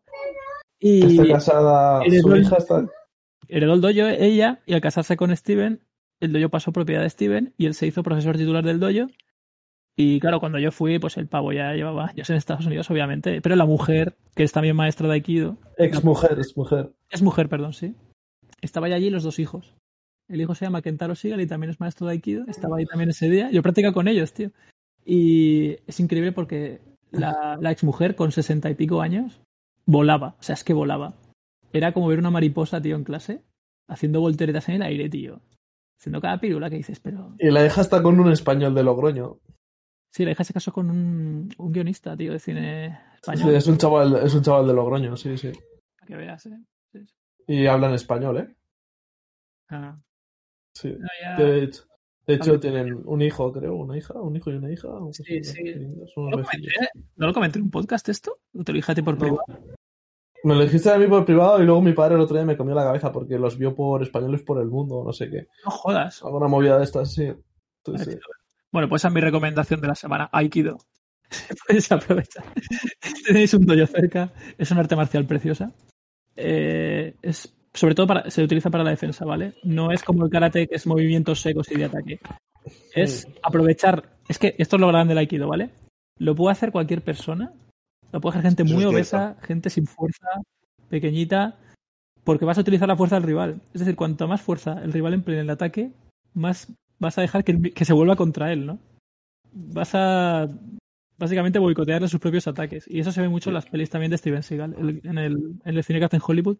Y ojo que su estilo también es mucho más, más seco, ¿no? Y más, más duro y más. está más llevado a la acción. Pero el el hecho de cómo fluye el movimiento y dejas que los rivales se estampen ellos solos, tío, con lo que hacen, es. A mí me gustaría que Marta recomendara algo, que está muy callada hoy.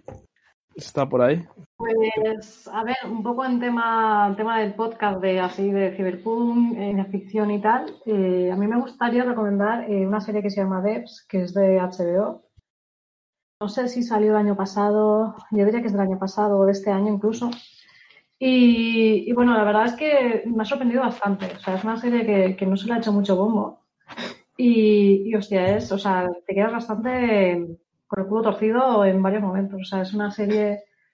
Básicamente es como nos ubicamos en un Google, eh, como un Silicon Valley. Y, y básicamente, pues nuestro protagonista pues empieza a trabajar ahí y básicamente le dicen: tienes que, que descifrar el código. No le dicen qué más tiene que hacer ni nada. Y, y el tío, pues en plan, "Mm, ¿pero qué coño tengo que hacer? Y dice: no, no, es que tú ya sabrás lo que tienes que hacer cuando lo veas. Y a partir de ahí, o sea, empiezan a pasar una de cosas, o sea, brutales. Eh, además de que, bueno, mm, yo creo que es de las pocas series que, que te deja con. o sea, para mí es una de las series del año, sin duda. Que es rollo. Mr. Robot. O sea, sí, sí, es un poco el rollo este. Es una serie además que, que es bastante lentita, pero tiene mucha, tiene mucha intriga. O sea, si sea, la gente que le mole más pues el rollo así de acción y tal, pues, pues no, no es el caso. Mm. Pero sí que, hostia, te quedas con las ganas de saber qué, qué pasa, eh, la corporación está, qué coño hace. O sea, realmente mm, tiene mucha chicha. Y, y al final es eso, el tema de la tecnología, el tema de, pues de corporaciones, ¿no? Que hasta qué punto eh, juegan o saben de, de nosotros o que nos controlan. Y es brutal, es un poco Sí. entre Black Mirror y un Mr. Robot. A, a HBO le va mucho ese rollo últimamente. Yo también en HBO he visto hace poco la de Westworld Oh, sí, sí. y Total. es muy, muy cyberpunk también, muy, muy heavy. Y sí, no sé. A mí, a mí la de Westworld me ha gustado muchísimo, ¿eh? pero mucho, mucho. Apunte friki, a- como has comentado, Mr. Robot, eh, creo que la acción, yo es que solo he visto la primera temporada, pero sucede en Coney Island, que es donde pasa la película de The Warriors, que es uno de los mejores videojuegos de PlayStation 2. Basado Qué en la bueno, película. ¿eh? De, de Rockstar. verdad, el Warriors. De Rockstar, tío. Sí, sí, sí. Entonces, vas a ver muchas localizaciones de The Warriors, tío, con Mr. Robot. Yo solo, solo me tragué la temporada esa por, por ver Coney Island. Este juego sí que molaría que Rostar lo trajera de vuelta a las nuevas generaciones. Es que qué juegazo, tío. Qué juegazo Sí. fue de Warriors y que no se haya hablado suficiente de él y que no se haya tenías hasta, hasta la skin de la naranja mecánica para ponerle. ¿eh? Sí. Ah, tenía skins y todo, hostia, no sé. De Warriors y, y Manhunt y Canis y, y Bully, Oh. Canis Can Edit. Sí, sí, sí. Han tenido juegazos esta gente, tío. sí, sí. Lástima que eso se desconozca ahora. State of Emergency era otro, que eran, eran productores, pero también era bastante entretenido. De Rockstar. Tenían muchos. sí. Sí, y el, y el Binary Domain también, ¿no? Pero esa era de Rockstar, ¿no? ¿De cuál era? El Binary Domain ese me suena un No, montón. no, de- es el loco, Binary tío. Domain. Ese es de, No es una Gossi. ese es de- Claro. Hostia, es Y verdad. no es de Play, Es no es de Ese me- generación 128. No, es más nuevo. Pero ese me gustó el Binary Domain este, ¿eh? Se me dio a mí la pinza, ¿eh? Ese Pero oye, tío. Pero está en rollo Cyberpunk. Cyberpunk. Es Cyberpunk, Sí, sí, sí. tío, muy bien. Pues mira, hemos Sí, cerrado sí, bien sí. El, el programa, de casualidad. Lo hemos, quedado todo bien envuelto. Sí, sí. Hablando de Cyberpunk de nuevo. Así de, de rebote casi. Sí, a mí es un juego que me gustó mucho. También. Pero bueno, yo qué sé. Si es que hay muchísimos juegos creo, de ese palo. Mm, La primera fase Y- se ve Odaiba, tío. sí. Es Odaiba futurista, es precioso. Bueno, precioso. Dentro de lo que... Bueno, una cosa, vosotros que sois valencianos, en el Westworld me dejó con el culo torcido que está hecho en, en No Valencia, sé. tío. En el oceanográfico, ¿no? Y así. Pues no lo sabía. Ya, sí. eh, Sí, sí. En la ciudad de las ciencias. la- es la, la Sí, ciudad de la sí. ciencia, eso es la, es la oficina, digamos, de la jefa. Y van- Bueno, ahí se ha hecho muchas cosas, ¿no? No hubo una película también de George Clooney que se hizo ahí. O sea, se han hecho Sí, muchas y cosas. la de Blade Runner, ¿no? En Blade, Run- ¿no? En Blade Runner alguna de estas es una parte que está creo- grabada ahí. me No. Blade Pues Runner, no, Blade Runner tiene partes, eh, sobre todo en el sur, en Andalucía, en el mar de plástico Ah, que le llaman, que es brutal. Yo quiero ir solo por eso, Ah. que son todos los... En Almería, Ah, los ¿no? invernaderos. Sí, sí, los invernaderos, sí, sí. eso es. Mi abuela vive allí. Sí. Sí. Eh, que por Pues- cierto, yo lo yo practiqué un, un año, el Aikido, Luis. Yo lo practiqué un año. Me lo comentaste, sí, sí. No me, no me enganchó, tío. O sea, no me. Pero sí que es cierto lo que dices, ¿eh? te, enganchaban, te enganchaban los demás y te tiraban al suelo. No, no, no, al revés. Es, es que es muy. Es muy espiritual al principio, ¿eh? O sea, es, es tiene, digamos que tiene los, una dificultad de entrada del muy, profesor, eh. No, es, es muy técnico y tiene una dificultad. No, el profesor era buenísimo, ¿eh? O sea, de arte marcial yo soy el mejor profesor que he tenido. Era un profesor espectacular. Eh, sí que es cierto porque había gente raquítica de, de metro cuarenta y luego y, lo hacían igual. O sea, es un, arte marcial que puede practicar cualquiera, eso es cierto. Eh, esas personas, por ejemplo, judo lo tendrían imposible, pero la puerta de entrada es muy complicada. ¿eh? Tienes que estar un año o dos hasta que empiezas a sentir que de verdad haces cosas ¿eh? y eso puede ser puede ser frustrante. Por ejemplo, el judo es mucho más accesible. O sea, el judo eh, en dos días ya estás haciendo otosogari y ya estás tirando a gente al suelo. Lo otro es bonito, es recomendable, pero también es muy difícil. ¿eh? Muy, muy complicado. ¿Pero cuánto practicabas? ¿Cuánto ibas al, al dojo? Tres horas a la semana. Ah, pues hacías bastante. Así que... Pero es difícil, ¿eh? Es difícil. Mí... Es difícil y además... Eh... Luego en la vida real, yo no sé, a ver, eso no, no hay que ponerlo así, pero claro, lo haces todo como a cámara lenta. Al principio es como un baile, como tú has dicho. es como un baile. Luego, luego, veías a los judokas que era todo mucho más directo, muchísimo no, pero... más. Yo me río, pero Luis no sabe que yo llevo haciendo taekwondo desde que tengo tres años. Sí y... que lo sé, sí que lo sé. Lo has dicho varias veces. claro, por eso os digo que depende mucho no sé, depende del tipo de profesor que tengas, de cómo te puedo enseñar, de... Sí, ¿Sigues haciéndolo? Yo creo que las artes marciales, sí, sí. Bueno, hasta, hasta que venía aquí a vivir a Japón, pero sí, bueno, me entreno a veces cuando puedo y eso sí. sí bueno, sí. a ti igual te pasa con el taekwondo, pero en el aikido sí que es cierto que... A ver, en el kendo solo hay tres movimientos, ¿verdad? Y entonces se hace muy cansino al final porque estás durante toda tu vida repitiendo los tres ataques. Y en aikido, pues es sota, caballo y rey también, como el que dice. Pero claro, los, los haces tantas veces que al final es una situación de riesgo, si te viene alguien con un cuchillo que te va a cuchillar o lo que sea, sí, es claro, un acto reflejo. La, Exacto reflejo. Sí. No lo, yo eh, he reaccionado muchas veces con ese tipo de movimientos sin, sin quererlo, tío. Es algo totalmente sí, natural, se convierte en algo natural. Y la voltereta, ¿eh? la voltereta del aikido es clave, que muchas veces... Es verdad. Es verdad. Sí, sí. Las, las, puedes hacer en cualquier momento, en cualquier lugar. Te pilla donde te pille, en espacios pequeños, en esquinas. Pero está pensado para defenderte, porque como tal no, no hay no hay kumite, no, no hay, claro, no hay combate es en ese sentido. Sí, sí. Es que hay que Marta, saber esquivar. Haces, haces, Marta, ¿haces algún, algún deporte? Bueno, yo en su momento me apunté a Mugendo, pero ¿A qué? nada, hace un año. ¿A qué no se escucha bien? Yo no, yo no lo he escuchado. Sí, ¿Qué te yo- apuntaste? Yo me apunté hace tiempo eh, a Mugendo. A hacer Me he Mugendo. quedado igual. ¿Qué es eso? Yo no sé lo que es. Me, y me he quedado loco también, ¿eh? No lo he escuchado nunca. Hostia, ¿en serio? ¿Qué es? Yo había pues entendido es lo un kendo. arte marcial. Es un. A ver, no te sabría decir exactamente. Es una combinación de, de diferentes técnicas. Es eh, más enfocado en el karate conjunto con otras, con otras técnicas. Ah, pero es algo moderno así, ¿no? No es algo... Sí, sí, sí, bueno, es un poco, sí, te digo, es como un concepto nuevo que salió, de que es pues más orientado a la defensa personal, es un poco entre kickboxing, karate, bueno. Total, Ah, que, vale, que vale. nada, que estuve un año, pero, pero hostia, está guay. La verdad es que yo de pequeña siempre quise, quise hacer judo, no sé por qué, y, y pues no, mi madre no me apuntó a judo. Y un poco que, un poco a raíz Por de ahí, pues eso, que... Bueno, por lo menos ahora tienes orejas, ¿eh? Porque Por yo cinturón veo negro, gente que ha hecho judo... Veo gente que ha hecho judo aquí en Japón, que hay muchísimos, muchísimos, y todos tienen unas orejas de coliflor que madre mía, colega. Eso es cierto. Sí, sí, sí. Sí, las orejas, Sobre chaval. todo se hacen suelo. Se hacen suelo, buah. Sí, sí.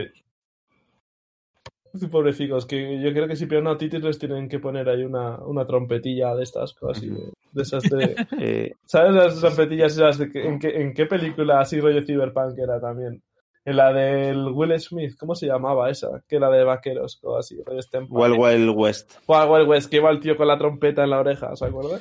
El Loveless, tío, qué grande. Sí, Mira, Los hago, Los que hacen cuando.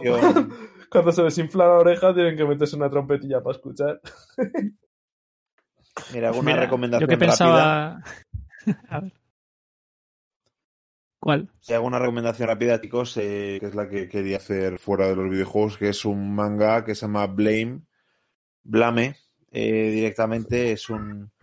Hay incluso un anime, pero son novas muy, muy cortitas y es, digamos, eh, seguramente lo conocéis si lo buscáis, es, es un, Es un vieja, ¿eh? clásico Sí, realmente. sí, sí. Sí. Es vieja, pero es, es temática cyberpunk y artísticamente Buah, es pero como... si nos metemos ya en, en manga y animes cyberpunk. Pero-. No, no, solo quería, era mi recomendación. Decía esto. Y, Te es digo, no, pero un- que hay muchísimos.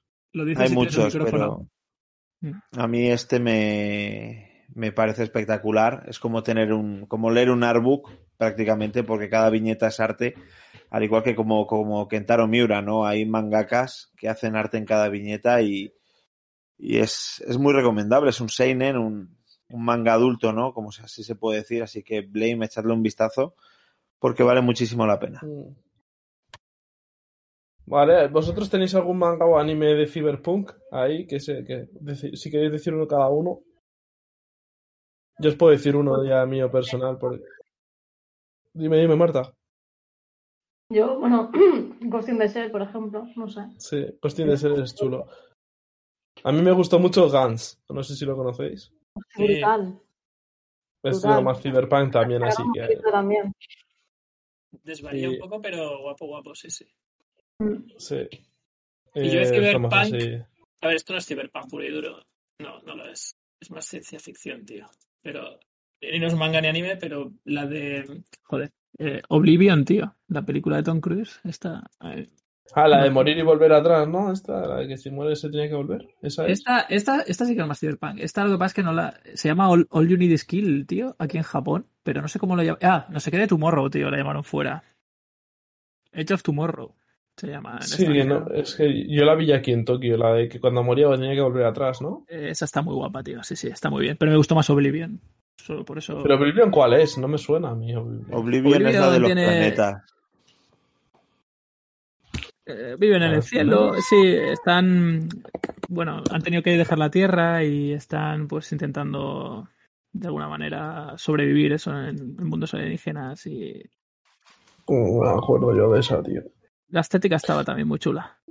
Y el plot twist es muy bueno, ¿eh? Cuando ve qué es lo que está ocurriendo, Luis, te quedas. no decimos nada, pero te quedas, vamos. Y la otra, bueno, la otra es Ex, Máquina, es Máquina, ¿no? ¿Os acordáis? Es Machina. Que está en Netflix, si podéis mirarla porque es también brutal y tiene un Mm. plot twist muy bueno también al final. Ahora que lo hago A ver, el cortador de césped también. Más malo de Super Nintendo, el cortador de césped, Dios mío. La peor portada, además de la historia de los videojuegos, ¿eh? ¿Pero cómo se llamó en Super Nintendo? Lawn Mower Man, ¿no? Es la cara esta Sí, sí. Sí, sí, sí, exacto. Sí, que daba miedo, tío. A mí me daba horrorosa. pesadillas. No, las hay peores, ¿eh? Pero están Lawn completas. Mowerman, sí, es verdad. Sí. Sí, sí, sí. Sí, ¿qué leches es esto? Parecía... Luego el canal Pirata Sega igual se inspiró de ahí, tío, para algunas cosas. Pues nada, chicos, vamos a ir dejando ya aquí el podcast. Llevamos un ratillo ya largo. Sí. Eh, sí, yo creo que si queréis algún día podríamos hablar de, de anime y de manga. Yo os puedo hablar mucho porque es un género que me gusta mucho, el, el cyberpunk. Y, y sí que lo controlo. Pero, pero sí, eh, los juegos que hemos repasado hoy están todos muy chulos. La verdad es que son todos buenos y, y no son muy conocidos. Eh, no sé si tenéis algo más que añadir, pero ya de No. cara a la semana que viene ya veremos a ver si se cumplen nuestras predicciones. Ya os digo que Cyberpunk para mucha gente va a ser un juegazo y para otra mucha gente va a ser un fracaso, pero no porque el juego sea un fracaso, sino porque no lo van a entender. Y O no quiera entenderlo, que les dé pereza, o no quiero entenderlo. sí. Que yo lo entiendo perfectamente, ojo. Yo creo que no es criticable. Pero en fin. Sí, no, eh, eh, sí. Sí, si no, si no vas a tener tiempo, no te lo compres. Que va a vender como churros, sí. Pero Trata que de tener vaya- vacaciones y cosas así que conseguirás igual el juego del año o con expansiones incluidas o versiones para las consolas de nueva generación. Yo le digo a la gente que prudencia ¿no? y que no, que no se deje mover por las masas porque se van a llevar una hostia guapa. Sí, que tenga mucho cuidado. No sé, si no queréis añadir nada más, pues os Nos despedimos. Nada más. Un saludo para Marta, muchas gracias por haber estado hoy. Un por el saludo. tantas semanas. Y un, un, un abrazo para Alberto, también está por ahí. Un abrazo, Sí, muchas gracias, que vaya bien. Para el señor Agueo. Aquí Abrazo un para señor. todos. Abrazo fuerte. Y yo, Emilio, me despido hoy y me voy a ir a jugar. A ver si me dejan mis hijos. Perdón por el alboroto que han dado hoy. No sé si vamos a jugar algo Cyberpunk o no. Pero sí que tengo cosas. Estaba mirando ahora, que no sé si esto se ha llegado a grabar o no. Hostia. no. Recording, ¿no? Espera, lo Tienes- tengo.